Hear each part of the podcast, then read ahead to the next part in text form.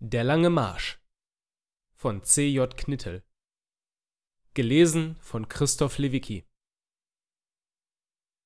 Mein Papa sagt, wie weit die Menschen sind, erkennt man daran, wie sie miteinander umgehen.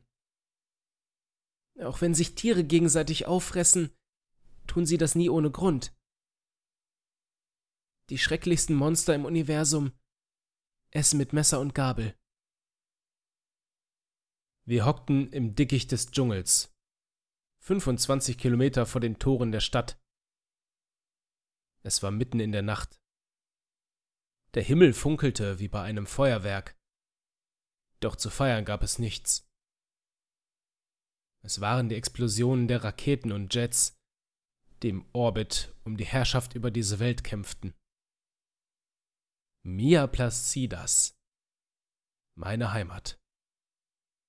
Ein grüner Fleck, mitten im Nirgendwo, Lichtjahre von der Erde entfernt und doch heiß begehrt. Das Schlimmste war die Tatsache, dass ich gegen Menschen kämpfte, auf deren Seite ich vor wenigen Jahren noch selbst gestanden hatte.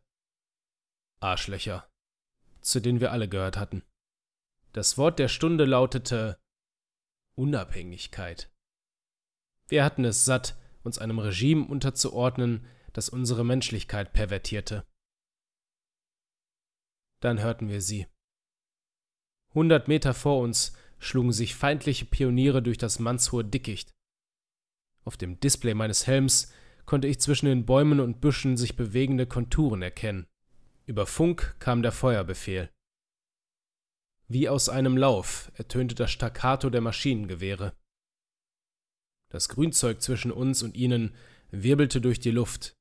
Kleinere Bäume brachen ab, wie von unsichtbaren Äxten getroffen. Und weiße Blitze zuckten durch die Schwärze. So anhaltend und gleißend, dass der Dschungel für eine Minute taghell war. Dann war es ruhig. Die Pioniere leisteten keinen Widerstand. Sie lagen im Dreck, bevor sie begriffen hatten, was geschehen war. Wieder starben gute Menschen für eine schlechte Sache. Jedes Mal fragte ich mich, ob ich heute nicht eigenhändig alte Freunde getötet hatte. Doch dann besannen sie sich und erwiderten das Feuer. Wir hatten sie nicht alle erwischt, und was als Hinterhalt geplant war, entwickelte sich zu einem Stellungsgefecht. Doch das blieb es nicht lange. Über Funk kam eine äußerst beunruhigende Meldung. Ein Rudel Wölfe hat den Käfig verlassen und rollt in eure Richtung. Zieht euch zurück und schließt euch der Truppe an, sonst werdet ihr plattgewalzt, wie dieser verdammte Dschungel. Ich konnte meine Kameraden nicht sehen und wusste nicht, wen es erwischt hatte. Allerdings hörte ich sie. Einige schlugen sich durch das Unterholz. Ohne mich zu weit aufzurichten, stand ich auf und rannte geduckt in die Richtung, aus der wir angerückt waren. Doch ich kam nicht weit. Ein unbeschreiblicher Schmerz durchfuhr meinen rechten Unterschenkel und riss mich zu Boden. Ich schrie auf und griff an die Wunde. Ich konnte das Blut nicht sehen, aber meine Hände waren nass und dunkel gefärbt. Doch das eigentliche Problem rollte gerade an. Ein unter meinem Helm dumpf klingendes Dröhnen und Krachen erreichte meine Ohren und es wurde zusehends lauter. Hinter mir brach ein Panzer durch die Bäume und kam auf mich zu. Kaum dass ich die Situation realisiert hatte, war er im Begriff, mich zu überrollen. Ich ließ mich flach auf den Boden fallen, in der Hoffnung, zwischen seine Ketten zu geraten und nicht darunter. Doch mit einem Mal wurde mir schwarz vor Augen. Heute ist mein Geburtstag. Vor mir steht eine Torte mit neun Kerzen darauf.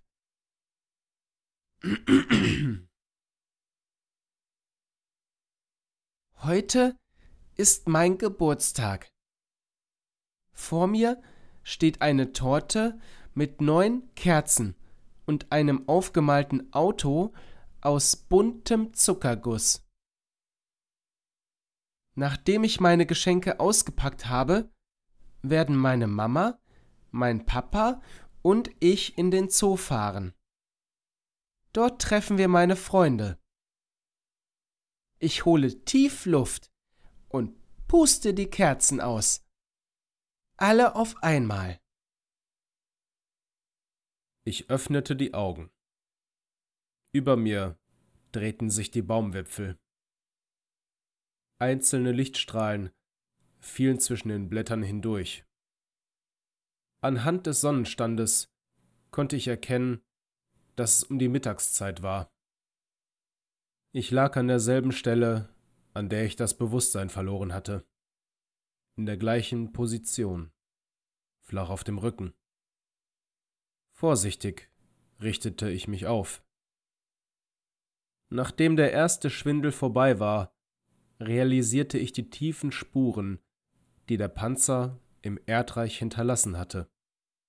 Ich griff an meinen Helm, um das Funkgerät zu betätigen. Doch es geschah nichts.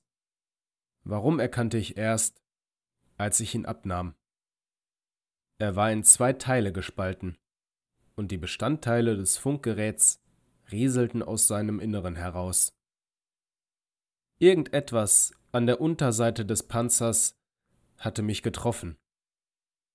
Ohne den Helm wäre ich auf der Stelle tot gewesen. Ich versuchte aufzustehen und spürte die Wunde an meinem Bein. Es schmerzte höllisch. Aus einer der Taschen an meiner Hose nahm ich eine Wundmanschette und legte sie an. Zum Glück war es ein Streifschuss, wenn auch ein schmerzhafter. Die Manschette zog sich zusammen, und ich musste die Zähne zusammenbeißen, um nicht einen gellenden Schrei von mir zu geben.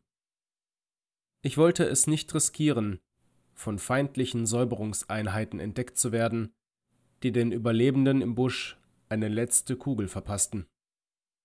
Ich schraubte den Schalldämpfer auf den Lauf meines Gewehres und lud die Waffe nach. Neben feindlichen Einheiten konnte der Dschungel selbst zur Gefahr werden. Nach den Gefechten dauerte es nicht lange, bis die scheuen Wildtiere zurückkehrten. Und unter ihnen waren zahlreiche Räuber. Der Kompass an meinem Handgelenk zeigte mir die Richtung. Drei Kilometer nördlich sollte ich auf unser Feldlager treffen. Bis dahin galt es, unentdeckt und am Leben zu bleiben. Ich war gerade zwei Minuten unterwegs und kämpfte mich durch das Gestrüpp. Zwischen den Büschen, vor mir, sah ich eine Uniform. Einer meiner Kameraden lag dort. Er rührte sich nicht. Ich stürmte nicht zu ihm, sondern blieb stehen und sah mich um. Ich lauschte und nahm das Gewehr in den Anschlag. Ein seichter Wind rauschte zwischen den Blättern. Vielfältige Kreaturen schrien, und in der Ferne donnerten Kampfjets. Als ich mir sicher war, allein zu sein, näherte ich mich und kniete mich neben ihn. Er lag auf dem Bauch, und meine Versuche, ihn zu wecken, blieben erfolglos. Erst als ich ihn herumdrehte, erkannte ich warum. Offenbar hatte er versucht, eine Kugel mit dem Gesicht zu fangen. Wenn auch unfreiwillig. Ich hatte ihn flüchtig gekannt. Ich ging weiter, denn ich hatte einen langen Weg vor mir, und durch meine Verwundung wurde ich nicht schneller. Nach einer Stunde glaubte ich immer noch, den Toten hinter mir zu sehen. Dabei machte ihn sein dunkelgrüner Kampfanzug nahezu unsichtbar. Mich beschlich das Gefühl, nicht zügig genug voranzukommen. Bis zum Abend sollte ich das Lager erreichen. Ich musste, denn die Nacht in der Wildnis zu verbringen, war keine gute Idee. Es dämmerte, als ich an der Lichtung ankam, die das Camp beherbergte. Sie lag in einer Senke und ermöglichte es mir, das Lager von oben zu überblicken und was ich sah, raubte mir den Atem. Es brannte an einigen Stellen. Dicke Rauchsäulen ragten in den Himmel, die ich im Dschungel nicht hatte sehen können. Unsere Fahrzeuge waren zerstört, die Baracken eingerissen, und überall lagen Leichen. Ich nahm das Fernglas vom Gürtel und riskierte einen genaueren Blick. Nichts rührte sich. Der Feind war weitergezogen, Richtung Mia City. Die Frontlinie hatte sich verschoben. Und nachdem sie sich neu formiert hatten, würden sie versuchen, mit einer Offensive die Stadt einzunehmen. Hoffentlich evakuierte das Oberkommando sie rechtzeitig. Das Regime machte keine Gefangenen, nicht einmal Zivilisten. Jeder, der sich gegen sie stellte, war automatisch vogelfrei. Auch wenn ich niemanden sehen konnte, wollte ich nicht unvorsichtig sein. Geduckt und mit angelegter Waffe rannte ich die Lichtung hinunter. Ich suchte hinter jedem Baum oder Busch Deckung, um erneut zu horchen und mich umzusehen. Die Anspannung ließ mich mein schmerzendes Bein vergessen. Ich erreichte das Lager und blieb einen Moment stehen. Vor mir lagen drei Kameraden, die von Kugeln durchlöchert waren. Sie schienen mich anzusehen, mit aufgerissenen Augen und entsetztem Ausdruck. Ich ging hinein, und überall bot sich dasselbe Bild. Rauch stieg mir in die Nase. Mal roch er nach verkohltem Holz, mal nach verbranntem Fleisch.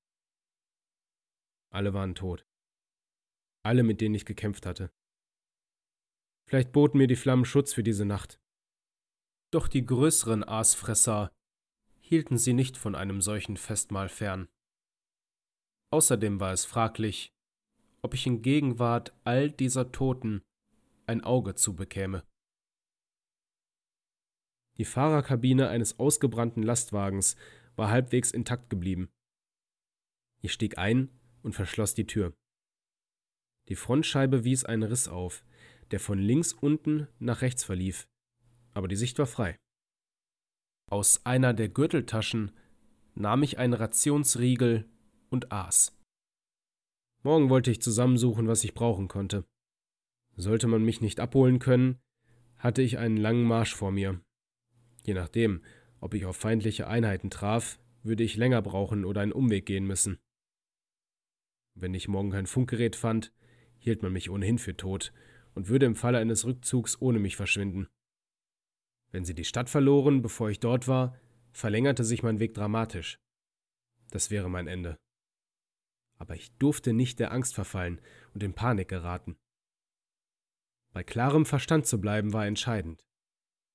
Solange ich Munition hatte und mich ruhig verhielt, konnte ich überleben. Wir gehen auf die Straße, um in den Zoo zu fahren. Auf der anderen Straßenseite steht unsere Nachbarin und ruft nach mir. Sie hat ein großes Geschenk in der Hand. Ohne mich umzusehen, renne ich los. Meine Mama schreit auf. Von links kommt ein Auto. Der Fahrer kann mich nicht sehen, als ich vor einem parkenden Wagen auf die Straße laufe. Er bremst stark, doch es ist zu spät. Ich falle auf die Seite und die Reifen überrollen mich. Mein Brustkorb gibt nach und die Luft strömt aus meiner Lunge. Es knackt so laut, dass ich es hören kann. Die ersten Sonnenstrahlen weckten mich. Blinzelnd sah ich eine Wagenlänge vor mir die Leiche eines Kameraden im Dickicht verschwinden, ruckartig gezogen von einem dieser großen Biester. Ich rieb mir den Schlaf aus den Augen und drückte einige Male auf die Hupe, um alles zu verjagen, was das Camp unsicher machte. Glücklicherweise waren die Wildtiere scheu und leicht zu vertreiben, wenn sie einem denn die Gelegenheit ließen und sich nicht anpirschten.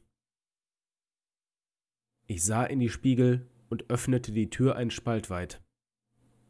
Hinter dem Wagen war nichts zu sehen. Mit der Waffe im Anschlag stieg ich aus.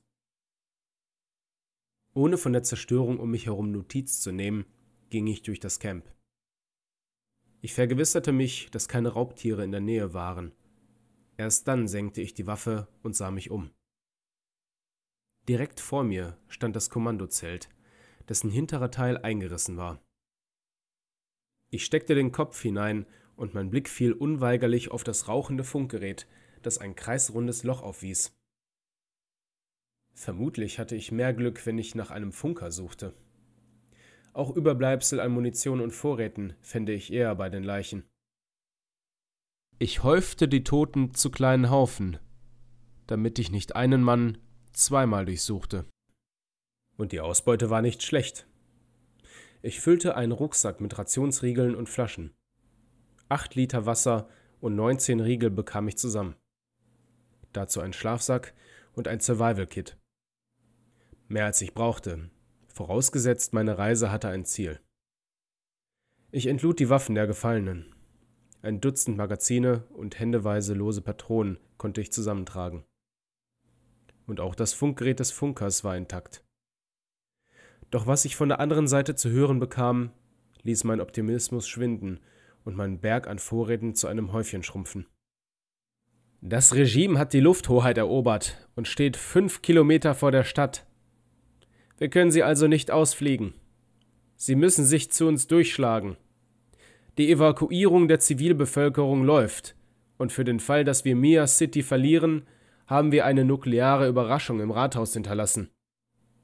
Sie sollten sich also gut überlegen, in welche Richtung Sie marschieren. Großartig. Ganz toll. Bräuchte ich zu lange, um die Stadt zu erreichen, könnte es sein, dass ich nur ankam, um mitzuerleben, wie eine Wasserstoffbombe dem Regime den Triumph versaute. Ganz zu schweigen davon, dass mein Marsch durch den Dschungel umsonst gewesen wäre. Kehrte ich andererseits um und marschierte durch das Feindgebiet, in der vagen Hoffnung, irgendwann, irgendwo, auf eine unserer Einheiten zu stoßen, könnte ich Monate unterwegs sein. Den ganzen verdammten Kontinent könnte ich überqueren. In welcher Richtung waren die Chancen größer? Ich entschied mich, meinen Weg beizubehalten und einen Zahn zuzulegen, um schneller zu sein als die Schlacht und die Bombe. Die Wahrscheinlichkeit, dass unsere Truppen das Regime aufhalten konnten, war gering. Wir waren Separatisten und keine ebenbürtigen Gegner. Unser Antrieb war einzig und allein die Überzeugung, für die richtige Sache zu kämpfen. Keine technische Überlegenheit oder eine auf unserer Seite stehende Statistik. Die Chancen zu gewinnen standen schlecht. Und das hatte zu Beginn des Krieges nicht besser ausgesehen. Die Sonne hatte ihren Zenit längst überschritten. Auf einer Lichtung entdeckte ich ein hölzernes Wohnhaus. Vermutlich gehörte es einer der Farmerfamilien, die sich außerhalb der Stadt niedergelassen hatten. Es war weiß angestrichen und besaß ein rotes Holzdach. Daneben erstreckte sich ein großer Garten, in dem, aufgereiht wie auf einer Perlenkette, Pflanzen aus der Erde ragten. Auf der anderen Seite lehnte ein windschiefer Schuppen an der Wand. Das ganze Gelände war von einem mannshohen Zaun umgeben, dessen Tore offen standen. Durch das Fernglas konnte ich weder im Innern des Hauses noch außerhalb irgendwelche Bewegungen erkennen. Also näherte ich mich auf die gewohnt vorsichtige Weise. Ich trat durch die Haustür und erschrak.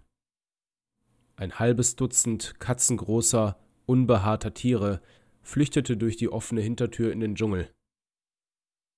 Die hatten sich vor mir genauso erschrocken wie ich vor ihnen. Und sie ließen mich hoffen, dass das Haus leer stand. Mir fiel das Chaos auf. Tische, Stühle und rausgerissene Schubladen lagen auf dem Boden. Das Hab und Gut der Bewohner war überall verteilt. Als seien sie Hals über Kopf vor den Truppen des Regimes geflohen, und diese hatten das Haus schließlich geplündert. Zwischen dem Wohnzimmer und der Küche führte eine Treppe nach oben. Ich ging sie besonders vorsichtig und aufmerksam hinauf. Sollte sich oben jemand oder etwas befinden, trieb ich es zwangsläufig in die Enge. Die Holztreppe knarzte, egal wie bedächtig ich mich bewegte. Aber oben rührte sich nichts. Ich sah drei offenstehende Türen, die erste links der Treppe. Es war ein durchwühltes Kinderzimmer. Das pastellfarbene Pink an den Wänden und die Puppen auf dem Boden verrieten mir, dass hier ein Mädchen sein Reich gehabt hatte. Den nächsten Raum hatte ich von der Treppe aus einsehen können. Es war ein durchstöbertes Büro. Den dritten konnte ich nicht sehen. Obwohl ich nicht mehr damit rechnete, obwohl ich nicht mehr damit rechnete, dass mich hier oben etwas erwartete, sprang ich mit vorgehaltener Waffe vor die Tür. Es war das Schlafzimmer der Eltern. Wieder erschrak ich und musste den Blick abwenden. Was ich sah, war zu schrecklich, selbst für einen kampferprobten Soldaten. Die Familie, die dieses Haus bewohnt hatte, war noch hier. Ich sammelte mich und sah genauer hin. An der Decke hing ein Mann, stranguliert mit einem Gürtel. Seine Hände waren auf dem Rücken gefesselt und seine Augen starrten glasig ins Leere. Auf dem Bett lag eine Frau mit zerrissenen Kleidern. Ihr Oberkörper war von oben bis unten aufgeschlitzt. Sie sahen asiatisch aus dass sich die Schlechter des Regimes Soldaten nannten, war eine Beleidigung. Sicher hatten sie Wert darauf gelegt, dass der Mann alles mit ansehen konnte, bevor er starb. Und das Kind? Ich sah unter das Bett und in die Schränke. Ich durchsuchte jede Ecke des Hauses, fand aber niemanden. Wahrscheinlich war es in den Dschungel gelaufen und vielleicht längst tot. Durchs Fenster konnte ich die Sonne sehen. In drei Stunden war es dunkel. Ich wollte die Nacht hier verbringen. Denn wenn ich schon ein Dach über dem Kopf hatte, musste ich es auch nutzen. Im Schuppen fand ich eine Schaufel. Abseits des Hauses hob ich zwei Gräber aus. Auch wenn es mir leid tat, ging ich mit den Leichen nicht zimperlich um. Ich wickelte sie in eine Feldplane und zog sie über den Boden hinaus. Ich wollte auf keinen Fall den Geruch von Blut oder verwesenem Fleisch an meiner Uniform haben. Das könnte im Dschungel Raubtiere anlocken. Nachdem die beiden unter der Erde waren, durchsuchte ich das Haus erneut. Alles, was mir brauchbar erschien, verschwand in meinem Rucksack. Besonders Konserven. Unglücklicherweise machte ihn das deutlich schwerer. Zum Schluss ließ ich überall die Jalousien herunter und überzeugte mich davon, dass die Türen zu waren. Ich legte mich auf die Couch und wickelte mich in eine Decke ein. Das Gewehr hielt ich in den Händen, gesichert, damit ich mir nicht in den Fuß schoss, falls ich träumte, noch an der Front zu sein. Mein Papa hat mir erzählt, dass ich ganz lange geschlafen habe. Fast ein halbes Jahr. Aber geträumt habe ich nicht. Jedenfalls erinnere ich mich nicht daran. Mama und Papa haben mich in dieser Zeit jeden Tag im Krankenhaus besucht. Sie waren sehr traurig und hatten große Angst um mich. Und sie haben jeden Tag mit den Ärzten gesprochen. Ich wurde operiert und schließlich haben sie mich aufgeweckt. Daran erinnere ich mich. Ein Geräusch in der Dunkelheit ließ mich aufschrecken. Reflexartig griff ich nach meiner Waffe. Zwischen den Jalousien und den Fenstern schienen die ersten Sonnenstrahlen hindurch. Trotzdem sah ich kaum etwas. Ich konnte nicht sagen, was mich geweckt hatte, oder ob es nicht nur ein Traum gewesen war. Doch dann hörte ich es wieder. Ein leises Knirschen, als schlich jemand über einen Holzboden. Ich schaltete die Lampe unter dem Lauf des Gewehres ein. Und dann sah ich es. Ein Kind stand in der Tür, drei Meter vor mir. Ein asiatisches Mädchen in einem schmutzigen Kleid, um die zehn Jahre alt. Sie sagte nichts und sah mich ausdruckslos an. Ob sie mit angesehen hatte, wie ihre Eltern gestorben waren? Zumindest hatte sie ihre Schreie gehört. Für einen Moment stellte ich mir die Frage, ob ich ihr nicht einen Gefallen damit täte, sie zu erschießen. Und mir. Aber dafür war ich nicht pragmatisch genug. Stattdessen senkte ich die Waffe und legte sie auf den Tisch. Ich stellte mich vor und versuchte, ihr ihren Namen zu entlocken. Doch sie sah geradewegs durch mich hindurch. Erst als ich einen Rationsriegel öffnete, hineinbiss und ihr anbot, reagierte sie. Sie hatte ihn schneller aufgegessen, als ich einen neuen ausgepackt hatte. Wir schlugen uns durch den Dschungel. Das Mädchen ging einen Schritt hinter mir. Ich konnte nichts dagegen tun, ständig zurückschauen zu müssen. Ich wollte nicht, dass ihr etwas geschah. Ein Raubtier hätte uns anfallen können. Oder auch nur ein giftiges Insekt. Wir marschierten den ganzen Tag und kamen nur schleppend voran. Ich wollte der Kleinen nicht weglaufen. Schließlich waren meine Beine doppelt so lang wie ihre. Zwischendurch, wenn sie nicht mehr Schritt halten konnte, machten wir eine Pause oder ich trug sie ein Stück. Sie schien mir zu vertrauen, auch wenn sie nach wie vor kein einziges Wort sagte. Sie stand unter Schock. Vielleicht hatte sie gesehen, wie ich ihre Eltern begraben hatte. Oder sie erkannte, dass ich eine andere Uniform trug als die Männer, die ihrer Familie das angetan hatten. Jedenfalls fühlte sie sich bei mir sicher, und ich wollte den Teufel tun, dem nicht gerecht zu werden. Sie trieb mich an, schneller zu sein, rechtzeitig die Stadt zu erreichen, auch wenn sie mich aufhielt. Irgendwann machte ich mir Gedanken, wie wir die Nacht verbringen würden. Selbst mit Feuer war es zu gefährlich, sich mitten im Dschungel hinzulegen. Wenn wir keinen Unterschlupf fanden, war es am sichersten, auf einen Baum zu klettern. Bei unseren Vorfahren hatte das schließlich auch funktioniert. Ein Geräusch ließ mich abrupt stehen bleiben. Für einen Moment dachte ich, Stimmen zu hören.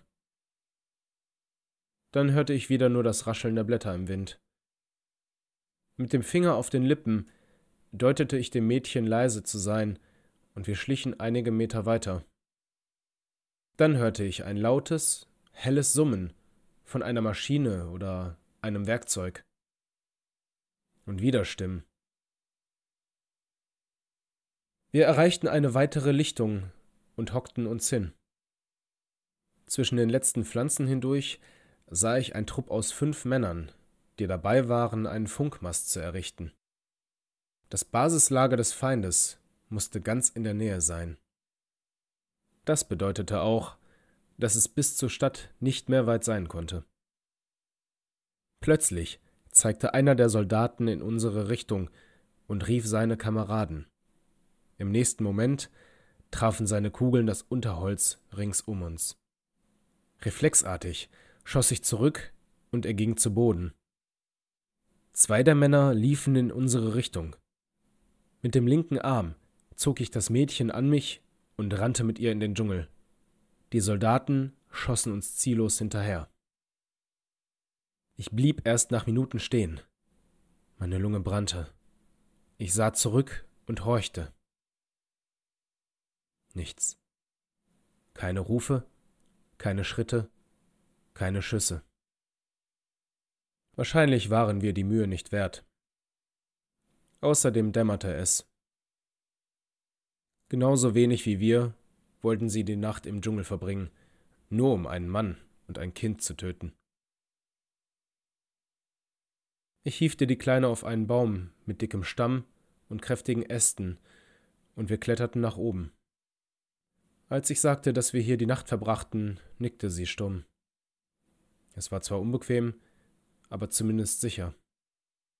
Sie setzte sich auf die gefaltete Decke und lehnte sich an den Stamm. Dann fixierte ich sie mit Lianen, damit sie nicht runterfiel. Trotz aller Unannehmlichkeiten dauerte es nur wenige Minuten, bis sie schlief. Noch bevor die Sonne untergegangen war. Sie musste am Ende ihrer Kräfte sein. Das war ich auch. Aber die ungewohnte Schlafposition, gefesselt an einen Baum, machte es mir schwer, Ruhe zu finden. Immer wieder nickte ich ein und wachte nach Sekunden auf. Sobald ich mich entspannte, hatte ich das Gefühl zu fallen. Ich öffne langsam die Augen. Alles ist verschwommen. Das Licht blendet und ich weiß nicht, wo ich bin. Mama und Papa stehen über mir und weinen, obwohl sie glücklich aussehen. Ihre Tränen tropfen auf mein Kissen. Sie streicheln durch mein Haar und halten meine Hand. Das Sprechen fällt mir schwer und jeder Atemzug schmerzt. Wieder waren es die ersten Sonnenstrahlen, die mich weckten. Mein Kopf hing nach vorn und mein Nacken war steif. Ich bewegte den Rücken und spürte jeden Wirbel einzeln einrasten. Das Mädchen hingegen schlief tief und fest, an den Baum gekuschelt. Hm, ein echtes Landei. Wir waren ziemlich hochgeklettert und ich versuchte, mich durch einen Rundumblick zu orientieren. Als ich gegen die Sonne blickte, sah ich etwas. Den Funkmast. Keine 500 Meter entfernt. Weder seine Kontroll- noch seine Positionsleuchten waren eingeschaltet. Das konnte nur bedeuten, dass die Soldaten mit dem Aufbau nicht fertig geworden waren. Sie hatten eine kleine Baracke errichtet. Vermutlich verbrachten sie so die Nacht. Besser als ich. Sicher schliefen sie noch. Ein verlockender Gedanke schoss mir durch den Kopf. Auch von dieser Seite der Frontlinie konnte ich meinen Beitrag zum Kampf gegen das Regime leisten, indem ich sie daran hinderte, den Mast fertigzustellen. Ich könnte hinüberschleichen und zurück sein, bevor die Kleine erwachte. Da es zwischen den Bäumen noch dunkel war, blieb ich unentdeckt. Andererseits, sollte das Mädchen aufwachen, während ich weg war, bekäme sie panische Angst. Naja, zumindest konnte sie nicht abhauen. Vorsichtig kletterte ich hinunter. Was gäbe ich für das Nachtsichtvisier meines Helmes? Mein Kompass verriet mir die exakte Richtung. Auch um den Rückweg zu finden. Trotzdem sah ich immer wieder zurück um den Baum nicht aus den Augen zu verlieren. Die Lichtung lag im Halbdunkeln, und es herrschte absolute Stille. Ich schlich mich an die Baracke heran und lauschte. Einer der Männer schnarchte. Nicht mehr lange. Ich riskierte einen Blick durch das Fenster der Tür. Dann nahm ich zwei Handgranaten vom Gürtel, schlug die Scheibe ein, warf sie durch das scharfkantige Loch und rannte wie der Teufel. Bumm. Zu guter Letzt schoss ich aus sicherer Entfernung auf die Geräte des Mastes. Als ich zum Baum zurückgekehrt war, schlief die Kleine noch fest. Zum Glück hatte sie von allem nichts mitbekommen. Ich hätte sie gerne schlafen lassen, aber die Zeit drängte. Früher oder später versuchte jemand, mit den Männern Funkkontakt aufzunehmen und suchte nach ihnen. Außerdem war unser Ziel nicht mehr fern. Die Sonne stand hoch am Himmel. Wir kamen schnell voran und hatten einige Kilometer gut gemacht. Immer wieder donnerten Jets und Gleiter über uns hinweg. Dass keine Schüsse und Explosionen zu hören waren, ließ mich hoffen, dass die Offensive noch nicht begonnen hatte und wir Zeit hatten, Mia City zu erreichen. Seit Minuten gingen wir bergauf. Die Steigung nahm zu, und durch die Bäume sah ich einen Hügel oder kleinen Berg auf den wir zugingen. Eine gute Gelegenheit, um einen Überblick über ein größeres Gebiet zu bekommen. Mit etwas Glück war die Stadt zu sehen. Auf den Berghängen wichen die Bäume den Sträuchern. Stellenweise war es so steil, dass ich das Kind an die Hand nehmen musste. Der Berg überragte die größten Bäume um ein Mehrfaches ihrer Höhe, und es kostete uns eine halbe Stunde, hinaufzukommen.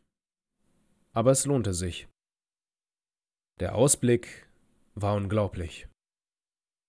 Der Dschungel erstreckte sich wie ein grüner Teppich in alle Richtungen. Am Himmel zogen Schwärme von unbehaarten Kreaturen vorbei, und am Horizont ragte der Mount Skystep bis durch die Wolken. Dort, im Schatten des Kolosses, lag unser Ziel. In eine andere Richtung glaubte ich, sogar den Ozean zu sehen. Doch als ich meinen Blick senkte und mich auf den näheren Bereich konzentrierte, sah ich es. Das Feldlager des Feindes. Reflexartig ging ich in die Hocke und nahm mein Fernglas zur Hand. Zwar verschwand das Lager inmitten des endlosen Urwaldes, doch wirkte es wie eine Brandwunde, denn eine enorme Fläche war gerodet worden. Ich sah kilometerlange Reihen aus Baracken, tausende Soldaten, unzählige Panzer, Truppentransporter und Gleiter. Sogar eine Startbahn für Jets hatten sie in den Dschungel geschlagen. Ich richtete das Fernglas auf den Berg. Ich konnte sie sehen. Mia City. Zahllose, winzig erscheinende Transporter stiegen auf und wirkten wie eine Rauchsäule über der Stadt. Die Evakuierung war im Gange. Bis zur Stadtmauer waren es noch zehn Kilometer.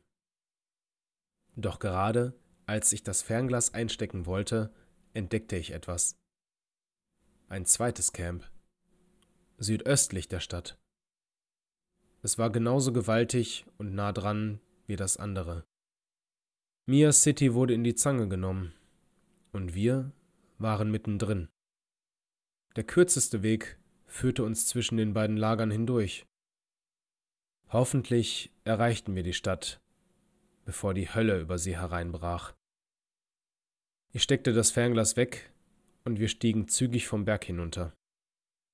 Wir mussten uns beeilen. Wenn das Mädchen eine Zukunft haben sollte, musste ich es zu einem dieser Transporter bringen. Und zwar schnell. Vier Stunden waren wir inzwischen unterwegs, und noch immer konnte man bei einem Blick zurück den Berg erahnen. Doch etwas anderes fesselte meine Aufmerksamkeit und ließ mich abermals erschrocken stehen bleiben. Ein dumpfer Schlag in der Ferne. Eine Explosion und noch eine. Es wurden mehr, und sie hörten nicht auf.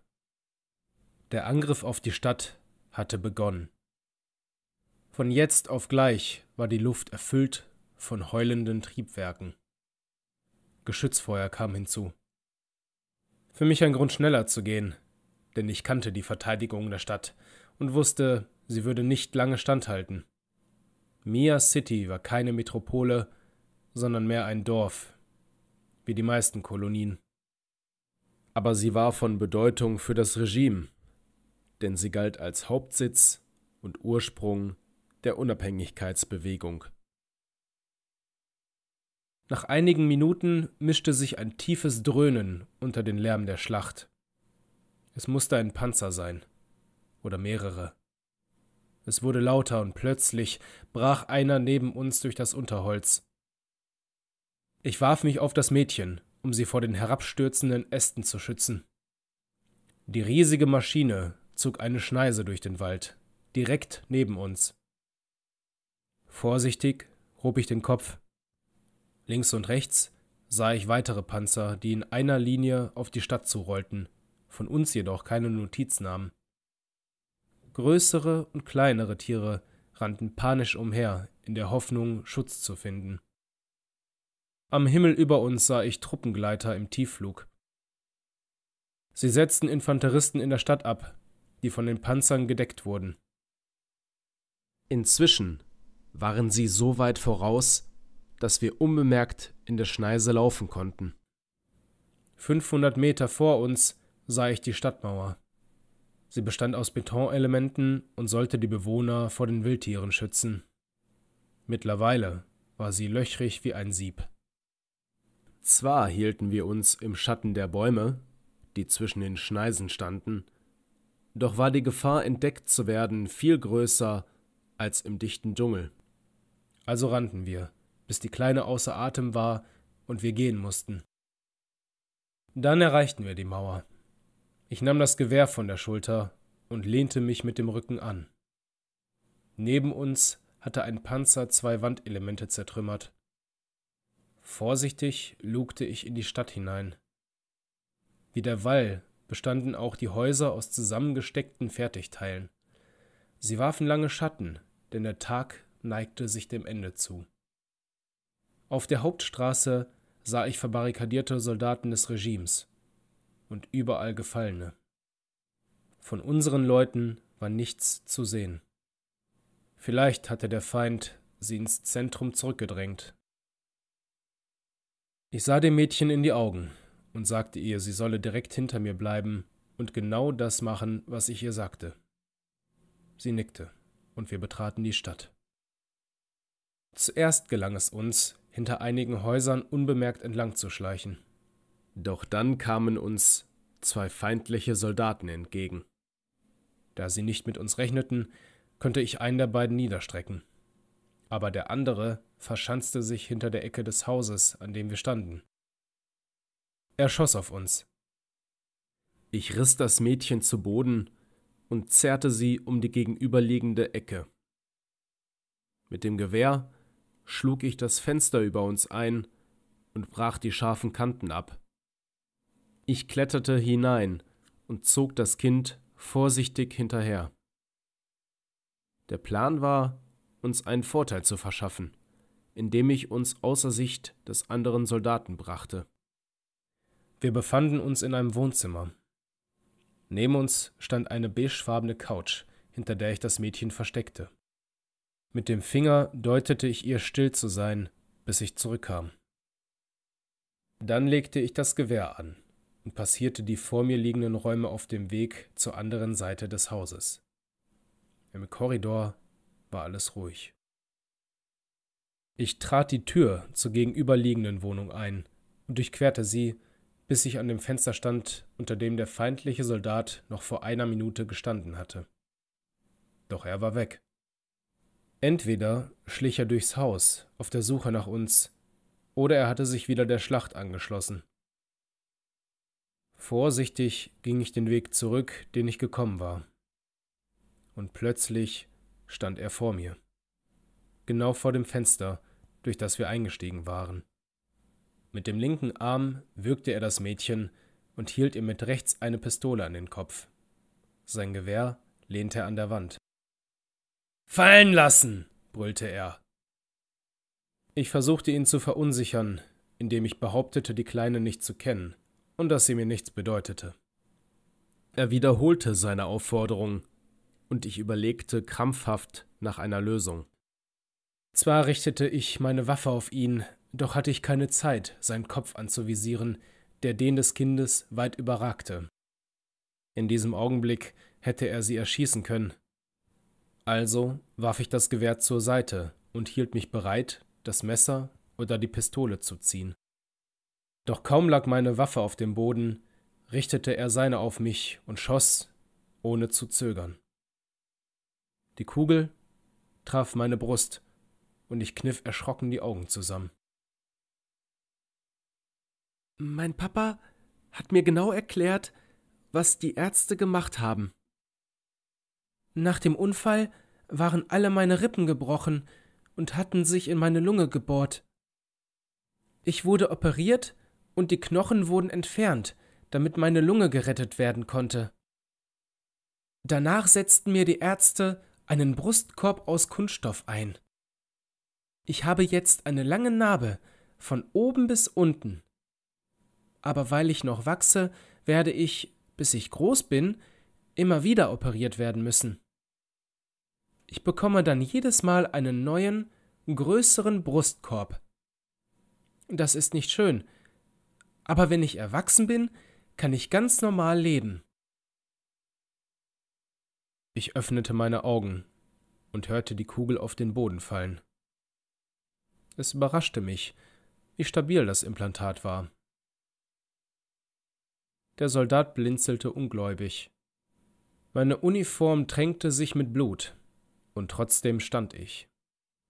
Wenn ich flink genug war, konnte ich ihn überwältigen. Mit großen Schritten ging ich auf ihn zu. Er schoss zwei weitere Male. Ich spürte die Kugeln meine Haut durchdringen. Sie trafen das Implantat wie Hammerschläge. Er richtete die Pistole auf mein Gesicht, doch ich hatte seinen Arm gepackt, und der Schuss ging an die Decke.